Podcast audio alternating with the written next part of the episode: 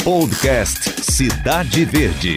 Olá, eu sou Fenelon Rocha e estou aqui em mais um episódio do Persona, sempre com um personagem marcante de nossa história. Hoje, trazendo um personagem tão tradutor de um novo jeito de fazer política.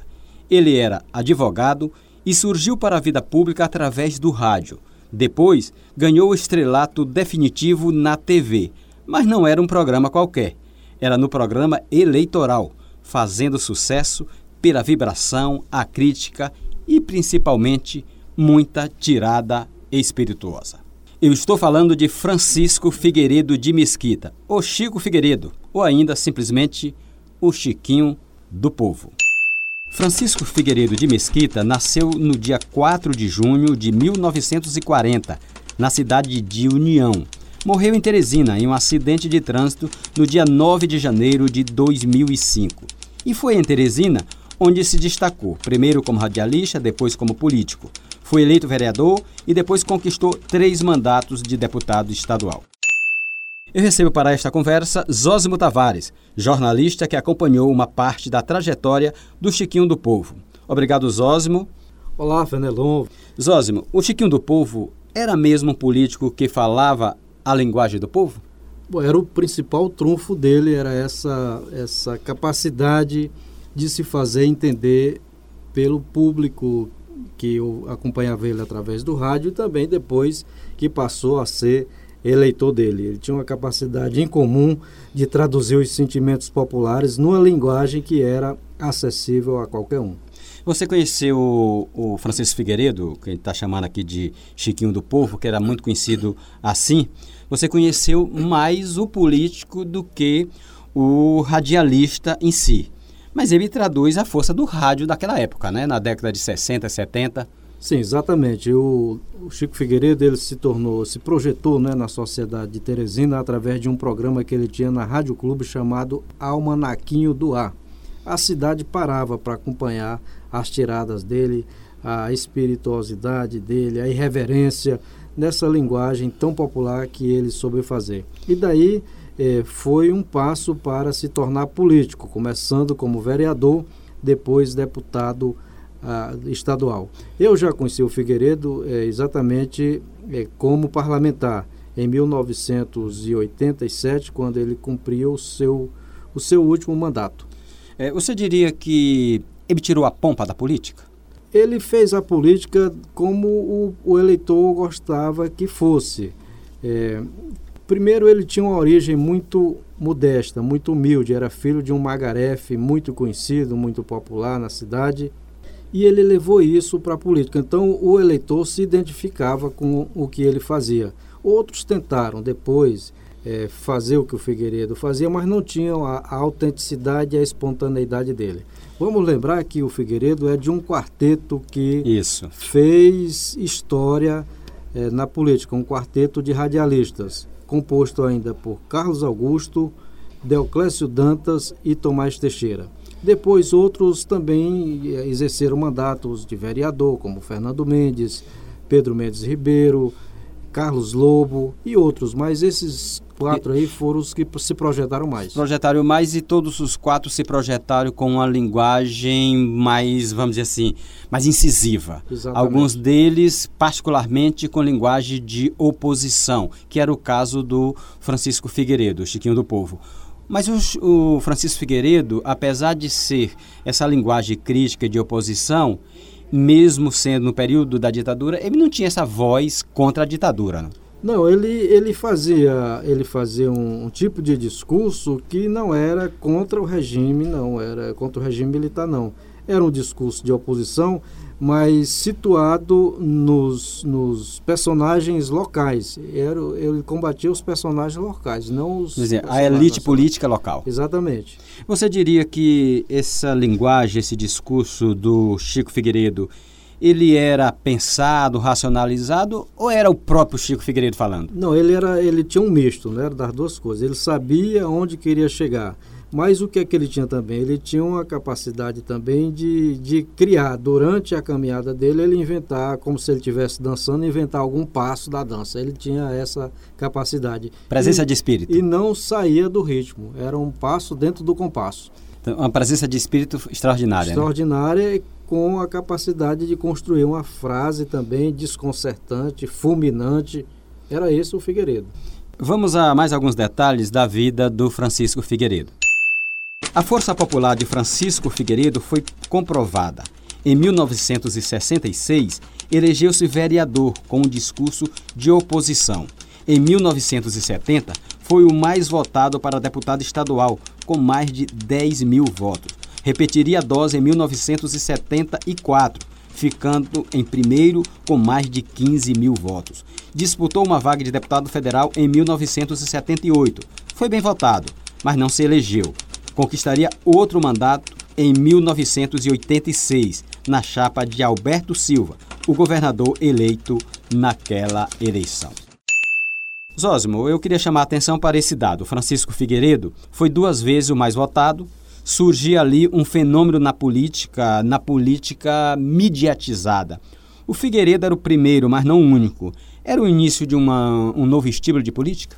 Sim, eu acho que era um, era um fenômeno que chegava ao Piauí, não é? Mas em outros estados nós observamos também que profissionais da comunicação, que tinham uma grande projeção, grande audiência no rádio, que era o grande veículo da época, também alcançaram esse desempenho eleitoral. A gente pode falar do próprio Carlos Lacerda que é como o ícone principal, não é? É, uma, talvez a principal referência nessa fase nascedora desse político midiático, né? Isso, né? lá no Rio de Janeiro. É, exatamente.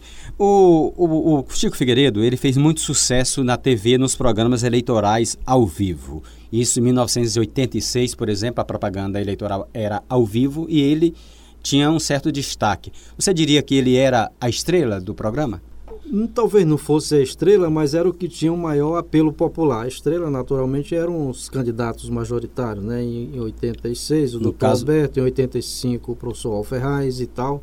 Mas ele tinha um, uma luz própria dentro dessa programação. Tanto que era convocado pelos candidatos é, para é, alavancar a audiência do programa. Quer dizer, ele, ele tinha um valor estratégico dentro da, da de cada campanha. Exatamente. E, e, fazia uma crítica que os candidatos não queriam ou não podiam fazer. E ele, ele fazia a crítica sem, sem passar da medida. É, chutar da, da, do umbigo para baixo era com ele? Era com ele também. Mas ele fazia de uma forma, Fenelon, que não arranjava inimigos. O, a, o que todo mundo evitava com o Francisco Figueiredo, pelo que eu acompanhei, era ser alvo dos disparos verbais dele. Ninguém queria embate direto com ele? Todo mundo evitava, porque ele, ele tinha essa capacidade incomum de, de do nada, de um, tirar uma, uma, alguma coisa desconcertante e deixava o, o adversário mal. E pra gente... Eu, eu, eu posso até lhe lembrar aqui, por exemplo, ele era líder do MDB na Assembleia Legislativa, naquele mandato que começava em 1987, e o deputado Fernando Monteiro era o líder do PFL. Então o PFL fazia da oposição, a, né? oposição, fazia oposição cerrada ao governador Alberto Silva. E o deputado Fernando Monteiro teve lá na tribuna da Assembleia fazendo um discurso criticando várias áreas do governo que, na avaliação dele, não estavam funcionando bem. Na área da educação, de saúde, de segurança, etc. Em todas as áreas do governo ele achava um defeito. E o deputado Figueiredo foi res responder ao pronunciamento do, do líder da oposição subiu à tribuna e já começou dizendo assim: Olha, o deputado Fernando Monteiro, que me antecedeu aqui na condição de líder da oposição, ele fez um discurso aqui atacando todas as áreas do nosso governo. Foi um discurso que mais pareceu uma feira de Caruaru. Tinha de tudo, eu não sei nem por onde é que eu começo respondendo. E assim desqualificava a des voz do outro? Desqualificava, levava todo mundo à gargalhada, atraía e, e, e, as atenções. E não respondia? Não respondia e nem ofendia. É verdade. Bom, para a gente marcar essa participação do Chico Figueiredo na campanha eleitoral, eu vou lembrar aqui, vamos resgatar um trecho, Zózimo, de uma participação dele na campanha de 1988, em que ele estava ao lado de Heráclito Fortes e era o principal atirador nos adversários de Heráclito Fortes, particularmente Átila Lira, que tinha como vice o mesmo Fernando Monteiro. Vamos ouvi-lo. O Rio de Janeiro tem mais de 400 anos já foi a capital do Império, a capital da colônia, a capital da Primeira República e da Segunda, e tem mais de um milhão de favelados. Logo, doutor Átila, o senhor que é locutor da Rádio Miséria, só veio descobrir que tem miséria agora em Teresina e acha que Heráclito é responsável e o Alferraz? O Alferraz foi o prefeito que mais urbanizou as favelas, que mais humanizou a periferia com uma obra voltada justamente para os pobres. Logo, Teresinense, se o negócio é lexo, você derrota com seu voto Atila Lira e Fernando Monteiro, os dois de um lexo só. Porque o povo de Teresina não vai eleger um prefeito para sair com um horror de menino nu por a rua fazendo lexo, lexo, lexo. Thaís Ósimo, tiradas fáceis, bordões, era já o show da política imperando? Era um show sem, sem tanta pirotecnia, né? Um show com um ator. Um ator, vamos dizer, um monólogo, um ator solo, uma coisa desse tipo aí. O, o efeito, o efeito era ele, né? O efeito é, é especial. Exatamente. E esses, os efeitos especiais já foram aparecer depois. E, e depois disso, Fenelon, não apareceu mais ninguém com a mesma verve do Figueiredo, do Carlos Augusto, do Deoclésio Dantas e do Tomás Teixeira. O Tomás se notabilizou mais nos palanques. Ele era um homem da comunicação, mas migrou para o palanque e era lá que ele fazia o teatro dele. Mas o Francisco Figueiredo também tinha um lugar de destaque nos palanques. Exatamente. Ele levava essa verve dele é, do rádio para o palanque. Era, era um, tinha muito, muitos admiradores. Ele, com essa vertente crítica, ele ficava muito confortável na oposição. Você diria que ele ficava confortável no governo? Ele fazia o que dava na telha dele. Ele tinha hora que ele, ele mesmo fazia oposição ao governo, sendo governo, é, fazia oposição à oposição, sendo oposição, ele, ele não ficava calado. Eu, lhe lembro aqui um episódio, é, ainda do governo do Dr. Alberto Silva, que ele era líder do MDB, alinhado do governador e tal.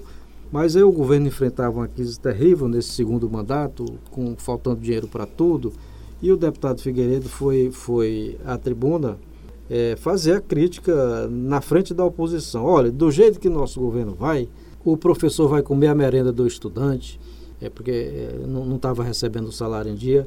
Os funcionários dos robotânicos vão comer os bichos, os animais que tem por lá. Era assim que ele, ele apelava. Bem Figueiredo, né? Bem Figueirediana. É, e eu quero trazer, a propósito disso, Zósimo, um trecho de uma fala do Francisco Figueiredo de 1987 isso no início do segundo mandato do governo Alberto Silva. Ele ataca o próprio governo. Vamos ouvir. É do conhecimento público que secretários de Estado já estão alugando casa de até 50 mil cruzados por mês para ser paga pelos copos do Estado. Isso não está certo. Nós fizemos uma campanha denunciando a República dos Bacuraus. Não podemos chegar ao governo e criar a República dos Bacurinhos, dos Caborel, dos Corujões. É preciso que haja no governo aquela mesma coerência que nós tivemos no palanque e na campanha eleitoral. Temos o maior interesse em ajudar o governo Alberto Silva, mas eu tenho o maior compromisso com o povo do Piauí. E eu não admito cambalacho parta de quem partir. Bom, você viu aí, parece até um deputado de oposição. Isso era um desconforto ou era maestria? Eu acho que ele fazia o teatro dele, né? Era maestria. Alguma, alguma, alguma, alguma coisa do governo que não havia sido atendida, um projeto, um processo, um, um pedido, uma reivindicação, e ele, ele fazia esse tipo de uso da tribuna também. Quando a gente olha a trajetória do Figueiredo e os políticos que a gente teve desde então, você diria que o Chico Figueiredo tem um herdeiro, tem um seguidor?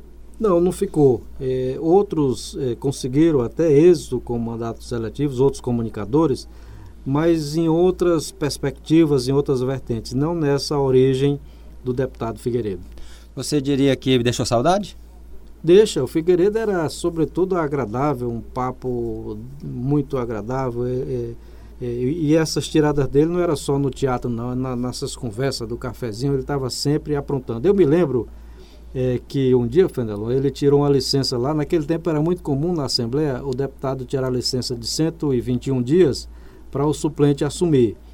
E ele tirou uma licença dessas, e eu fazia cobertura política lá para o Jornal Dia, e no dia seguinte ou dois dias depois encontrei com ele lá nos corredores da Assembleia. Ele disse, deputado, o senhor melhorou? Já como é que está? Melhorou? Ele disse, melhorou de quê? Ele disse, só não está doente, não tirou a licença aí, ele levava na brincadeira. Era brincadeira. Era uma doença, era uma doença só para agradar o suplente, né? Só, mas ele tratava também de questões sérias na Assembleia. A gente não pode ver o Figueiredo como um cara um como, só como cômico, né? Pitoresco, cômico, não, ele tinha coisa muito séria. Eu lembro, por exemplo, que na Assembleia eh, Estadual Constituinte, que foi instalada em 1989. Assim, a local, é 89, depois da eleição, depois da Constituinte. Nacional.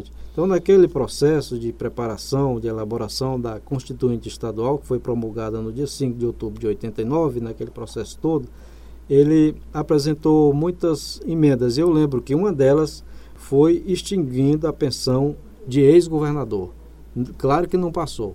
É, derrubaram, mas depois de, de 20 um, anos depois passou. Através de um outro instrumento, ela, ela caiu.